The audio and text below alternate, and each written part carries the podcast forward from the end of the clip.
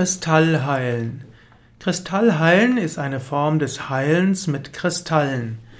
Kristalle können aus verschiedenen Materialien bestehen. Es gibt unterschiedliche Kristalle, zum Beispiel Bergkristall.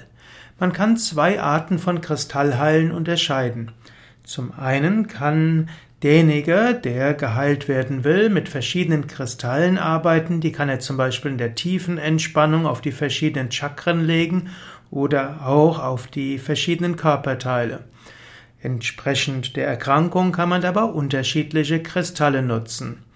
Als zweites gibt es eine Form des Kristallheilens, wo der Heiler eine Art Laser hat, also keinen Laser im Sinne von mit physikalischer Energie, sondern einen Kristall, der äh, letztlich vielleicht 20 Zentimeter lang ist und 1, 2 Zentimeter breit und der hat eine Spitze und mit dieser Spitze kann er Energie übertragen an auf den Menschen, der geheilt werden will oder auch soll.